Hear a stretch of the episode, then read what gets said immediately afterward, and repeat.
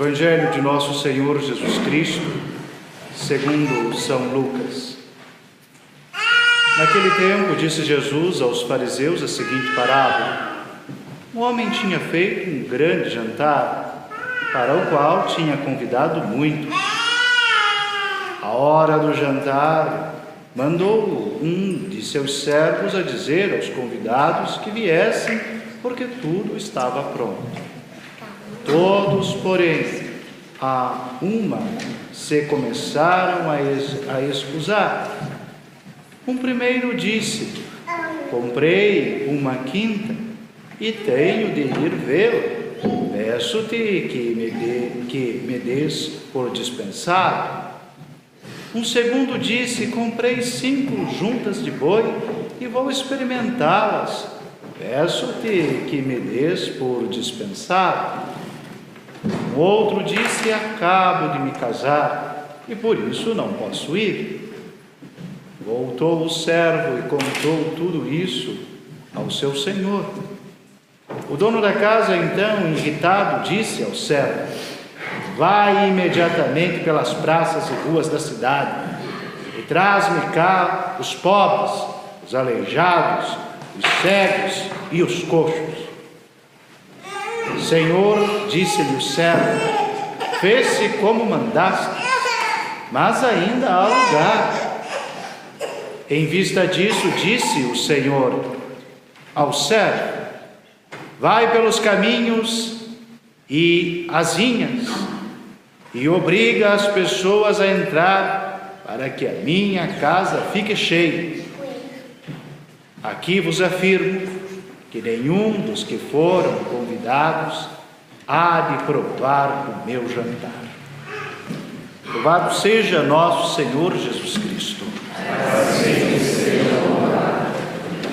Caríssimos fiéis, com este domingo depois de Pentecostes, retomamos este tempo em que nos pomos aos pés de Jesus, nosso Mestre, para aprender dele o mistério da fé, a divina revelação, o que o Senhor nos comunica da parte do Pai, como numa escola mestre e discípulos.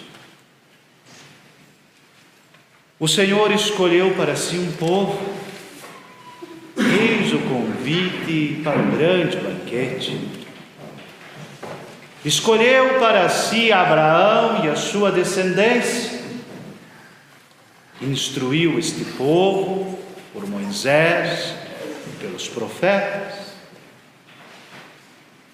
Eis a hora marcada, o tempo oportuno em que as núpcias, em que a grande festa do Senhor está pronta e o Cristo veio a este povo,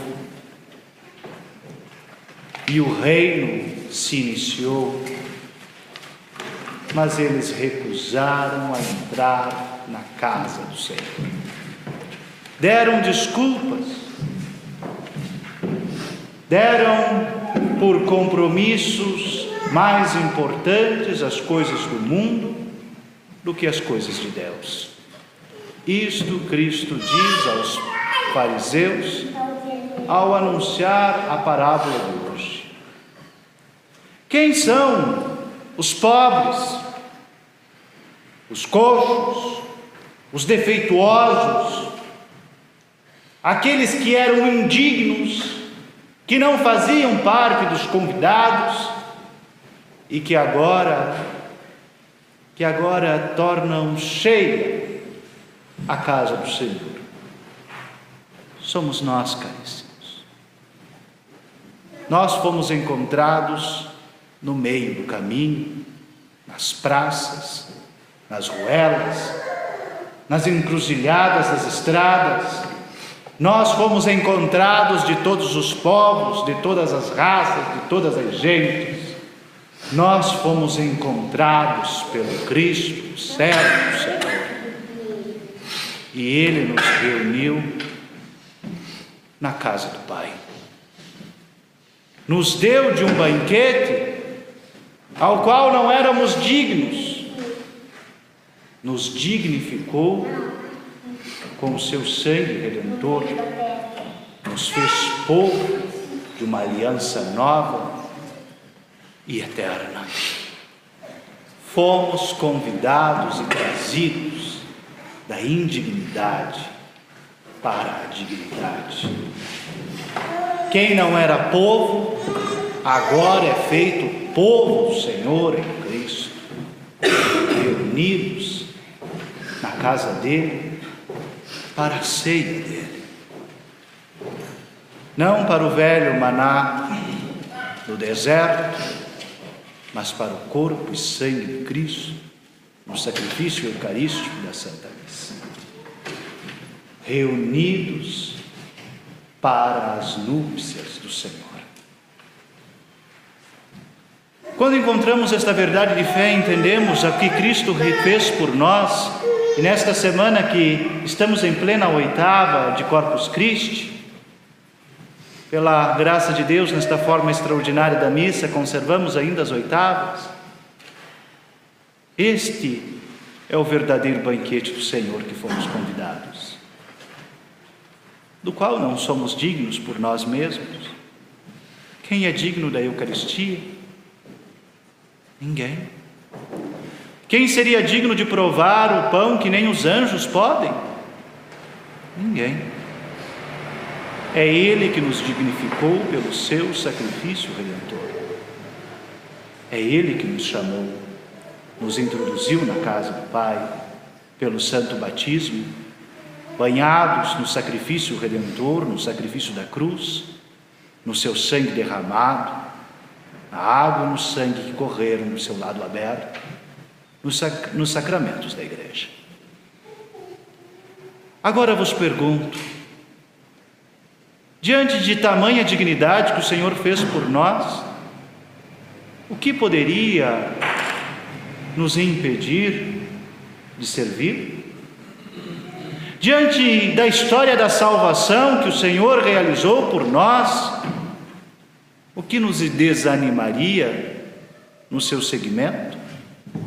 Que força humana, o que a artimanha do mundo, dos poderes terrenos, das autoridades temporais, poderiam nos desanimar no segmento de Cristo, na configuração a Ele. Tomados pela verdade do Evangelho, podemos dizer nada, jamais, circunstância alguma. O que Ele fez por nós é precioso demais e não tem nada igual é maravilhoso aos nossos olhos. Mas quando nos vêm as perseguições, as debilidades, os sofrimentos, as oportunidades perdidas por causa do nome de Cristo e do seguimento a Ele, imediatamente essa verdade se torna ofusca aos nossos, ofuscada aos nossos olhos e não vemos tão claro a verdade como, como víamos antes. Estar aqui no domingo, no dia do Senhor, já é um grande desafio. Para muitos, um sofrimento. Expor-se ao ridículo, às críticas, às calúnias, às difamações, reconhecer-se como perseguido, aproximar-se do altar do Senhor tornou-se perigoso no século presente. Retornemos às palavras do apóstolo São João. Vocês se admiram que o mundo vos persiga? Por que se admiram que o mundo vos persiga? Não perseguiu antes a Cristo? Vocês se admiram que o mundo vos odeie? Não odiou antes a Cristo? Como poderíamos ser de fato discípulos do Senhor, estar em sua escola, em seu discipulado, sermos fiéis à Sua palavra, se não estivéssemos sujeitos a sofrer as mesmas coisas que nosso Mestre e Senhor sofreu?